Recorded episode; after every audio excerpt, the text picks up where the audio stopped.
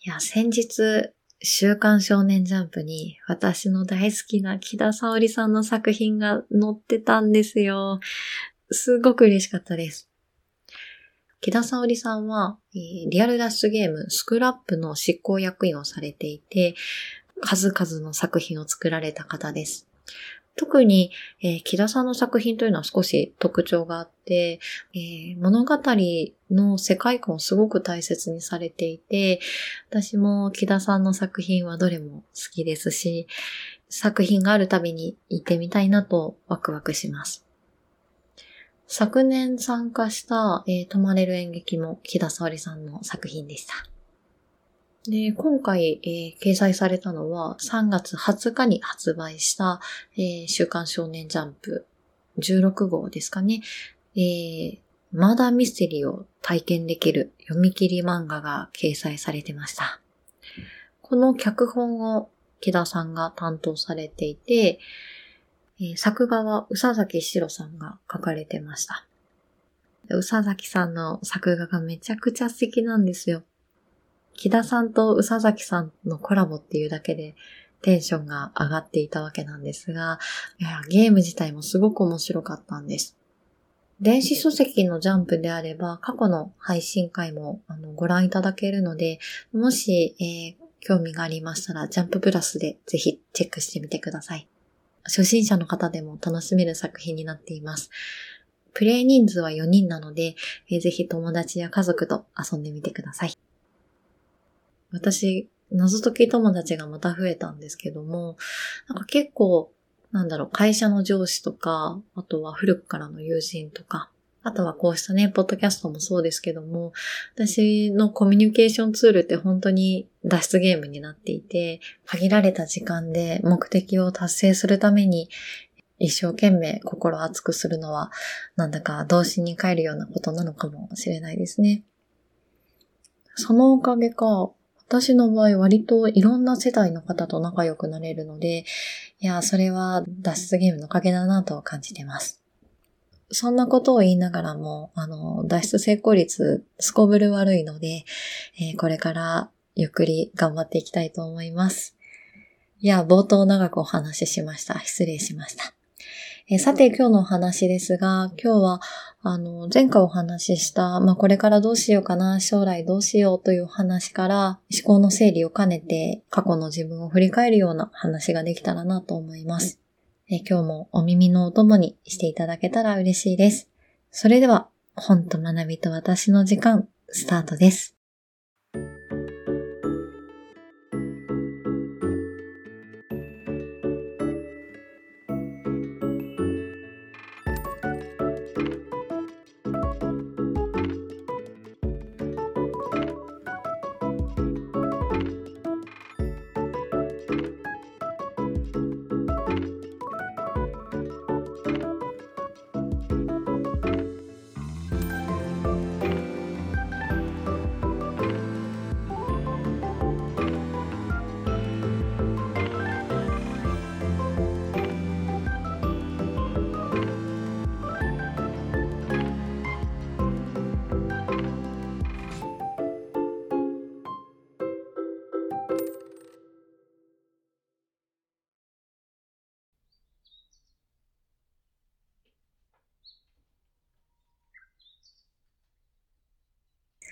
改めまして、こんにちは、こんばんは。パーソナリティのミキです。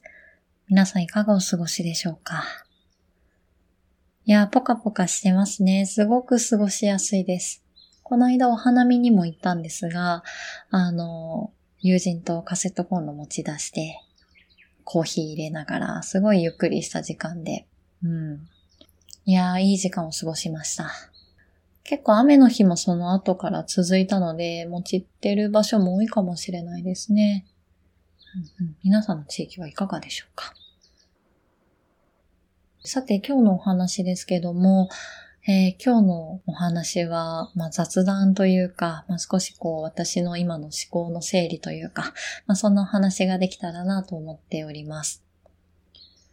えっ、ー、と、前回の話で、まあ、ここもそろそろ離れようかなという話をしたんですが、まあ、それに伴って、転職活動もなんとなく始めようかなと思っているところです。まあ、ただ、そんなにパワフルではないので、1年ぐらいかな。本当にこう、ゆっくり時間をかけて、うん、転職活動したいなというふうに思っていて、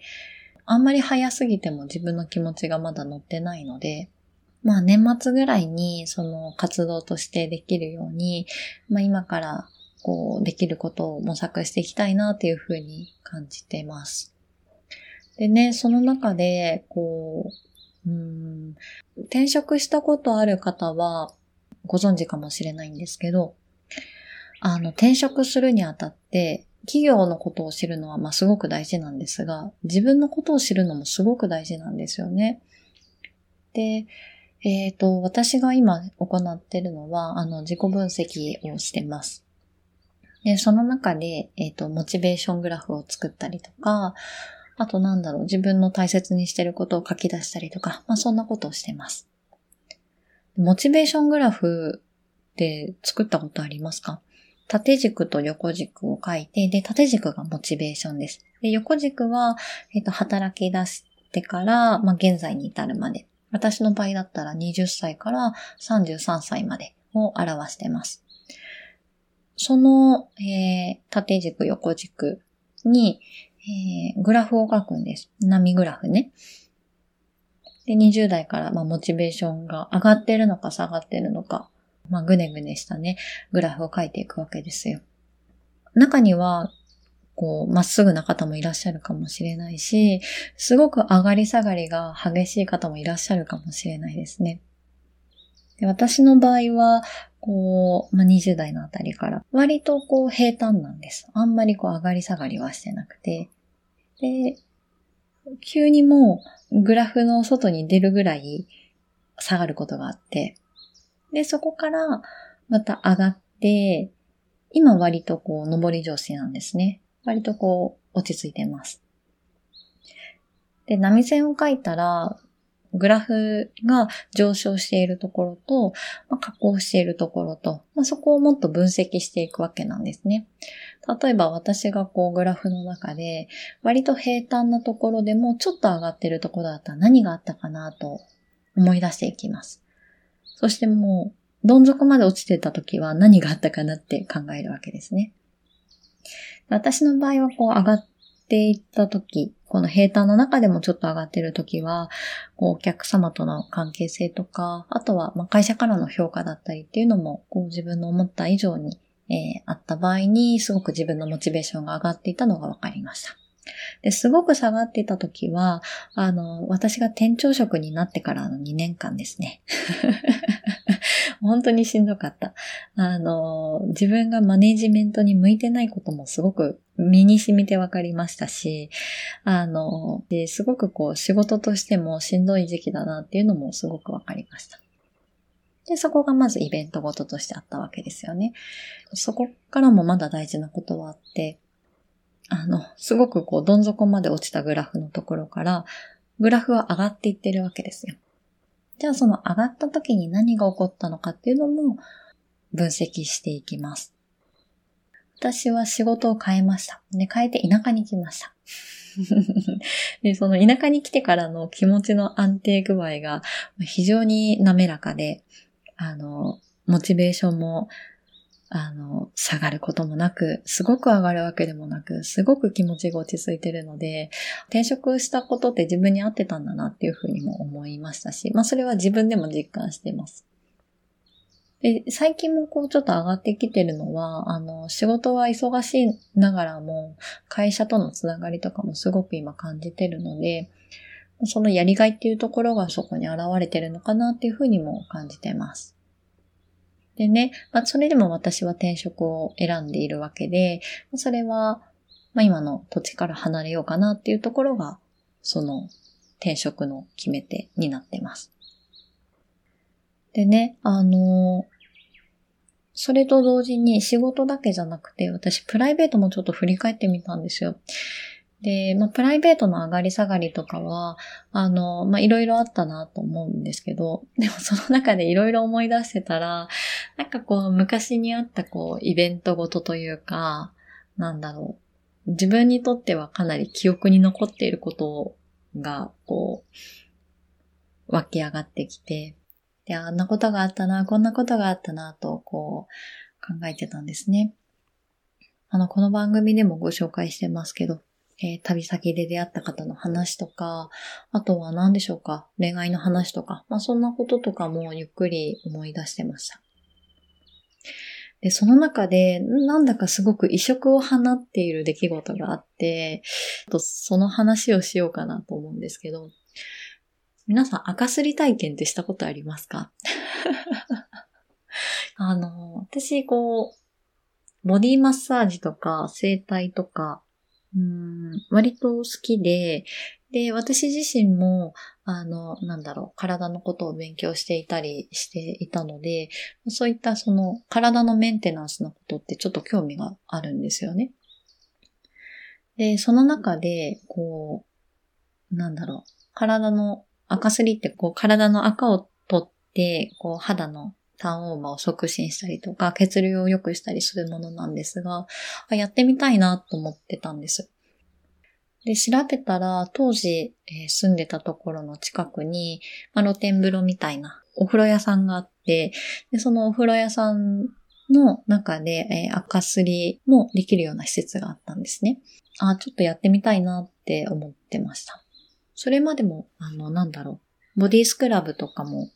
してたので、なんとなくイメージはついてたんですね。こう、ゴシゴシして赤をどうすんだろうなっていうとこまでは分かってました。ただ人にされるってどんな感じなんだろうなと思ってたんですが なんだかね、想像の全然斜め上だったんですよね。で、そうだな。えー、お風呂屋さんに行って、で、今日赤すりってできますかってこう予約をするんですけど、えっと、手術を受けるにあたって、まずお風呂に入らないといけないんですね。でお風呂に入って体を温めることと、あと皮膚を柔らかくする必要があるので、予約時間までお風呂にゆっくり使ってました。で、もともと、こう、なんでしょう、私、人が多いところもそうだし、こう、露天風呂とかもあまり人が多いと、ちょっとこう、気が引けるというか、緊張しちゃうんですね。で、えっ、ー、と、朝一に行って、人が少ない時間帯に行って、あの、本当にこう、お風呂に誰もいないようなところゆっくり使ってました。で、時間になって、で、赤すりができる、その手術の場所に、お部屋にね、行くと、もうおばちゃんがいたんですね。で、私がイメージしてたのは、あの、オイルマッサージとか経験したことある方はわかるかもしれないんですけど、あの、紙ショーツと紙ブラをして、こう、なんだろう、見えないようにして、えっ、ー、と、そうしたマッサージとかの施術を受けた経験はあったので、まあそんなイメージかなと思ってました。ただ、あの、うん、ちょっと違うなと思ってたんです。自分でも。露天風呂に入って、えそのまま施術のところに行くってことは、まあ裸なわけじゃないですか。タオル1枚だけ持ってて。で、なんか、部屋を開けたらおばちゃんが立ってて、あ、もうタオルそこに置いてねって言われるわけです。あれなんか違うなと思って、でも全然引くに引けなくて、もうすごい恥ずかしかったんですよね。すごい緊張しました。あの、あ、もうここに仰向けに寝てって言われて、私もタオルもないままに、あの、仰向けに寝ていて、で、おばちゃんがもう本当に手際よくさささっと私の顔と内もものあたりにタオルだけ割って引いてくれて、で、あともう作業です。いや、でもめちゃくちゃ恥ずかしかったけどな。そんなに緊張しなくても取って食べやしないからって言われてたんですが、こう、本当にこう体がぐって力入っちゃって。おばちゃんがこういろいろ話しかけてくれたら、だんだんこう、あの、気持ちが楽になってったんですが、まあそれでもすごい手際良かったな。あの、足の指の間とか、内もものあたりとかもね、タオルでね、こう隠れるところを隠しながら、あの、してくれてました。お腹のあたりとか胸のあたりとかも全部こうおばちゃんがわーってやってくれて。で、はい、もう終わったから、うつ伏せになってって言われて。でも別にそのタオルでこう見えないように隠すとかでもなく、本当にもう私は裸のままうつ伏せになって、で、背中わーっとしてくれて。だいたい30分ぐらいでしたかね。でもすごく気持ちよかったんです。もう本当に緊張したし、あの 恥ずかしかったし、あの、なんだかこの気持ちのバランスが全然取れてなかったんですけど、古い角質が取れると、それだけ、えっと、化粧水とか、ボディクリームとかの浸透も違うので、すごい肌が柔らかくなって、すべすべになって、いや、すごい気持ちよかったです。あの、だいたいこう肌の周期っていうのが28日と言われているので、1ヶ月に1回とか2ヶ月に1回で行くと、もっとこう肌の透明度とかも上がると言われてます。いやー、ただこう あの、その後はね、あの、結果、その気持ちのバランスに勝てなくて、その一回で終わってるんですけど、また、ちょっと心が、勇気が持てたらってみたいなと思います。いや、でもすごく気持ちいいので、あの、お近くにそういった場所があったら、ぜひ一度、あの、てみてほしいなと思います。なんだか新しい体験でした。私もこう33年生きてて、まあ、いろんなことはありましたけど、なんだかね、その 異色な感じがして、いや、めちゃくちゃ気持ちよかったんですけどね。でもこの自分の性格とその挑戦していることがちょっとアンバランスで、すごい自分の中でも面白い出来事だったなって思ってます。いやすごいいい経験でした。で、今日はあの、お話ししたかったことは、その、まあ、赤すりのこともそうなんですけど、その、自分が、えー、会社を変える、えっ、ー、と、環境を変えるっていう時に、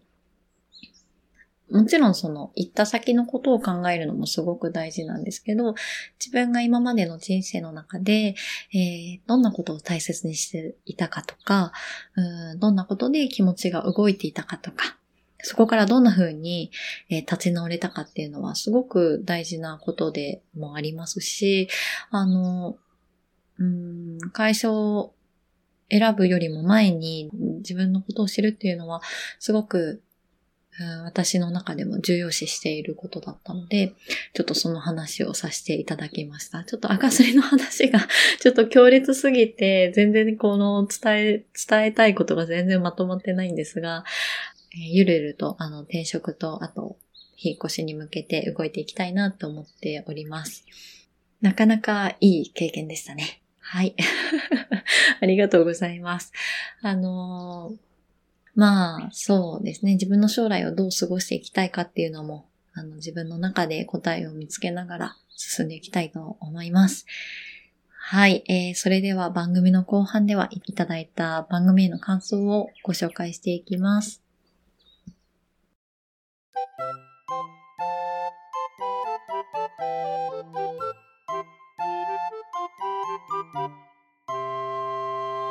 本と学びと私の時間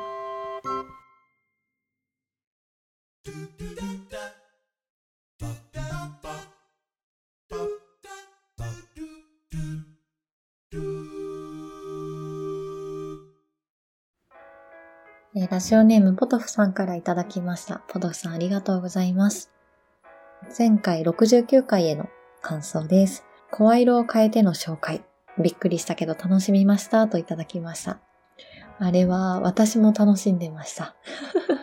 ありがとうございます。私、この番組で何度か演じて、えー、紹介することもあったんですけど、男性を表現するってすごく難しくて、私、あの、二階堂先生イメージしたのは、あの、映画では国村淳さんだったんですけど、えー、私は西田敏行さんをちょっとイメージしながら、あ体格が良かったらもっと低い声なのかなと、そんなことを思いながら喋ってました。いや、素人ながらになんだか一生懸命頑張ってましたね。お聞き苦しいところありがとうございました。またあんな企画も、はい、あの、本人楽しいので、またやってみたいなと思います。ありがとうございます。えー、そして、えー、ツイッターの方で過去の配信会で、えー、好きなものありますか？と質問を投げかけさせていただきました。ポテコさんからいただいてますね。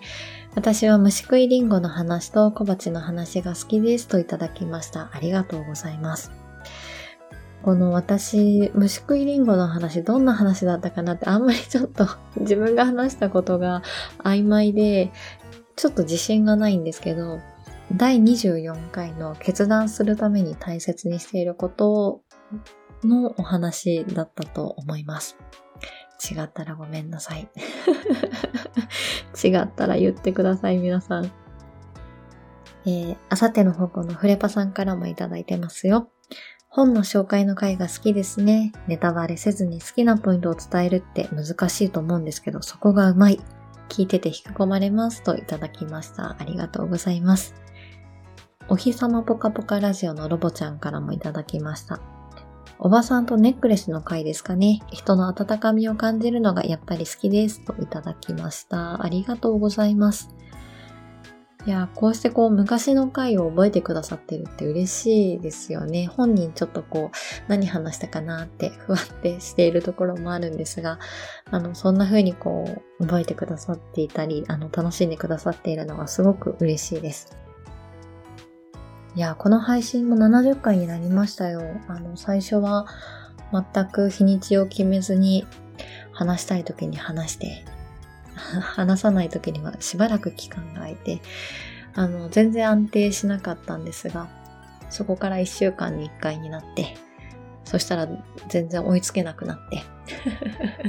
今2週間に1回で、えー、ちょっとこう、バランスが取れない時は遅れてしまう時もあるんですけど、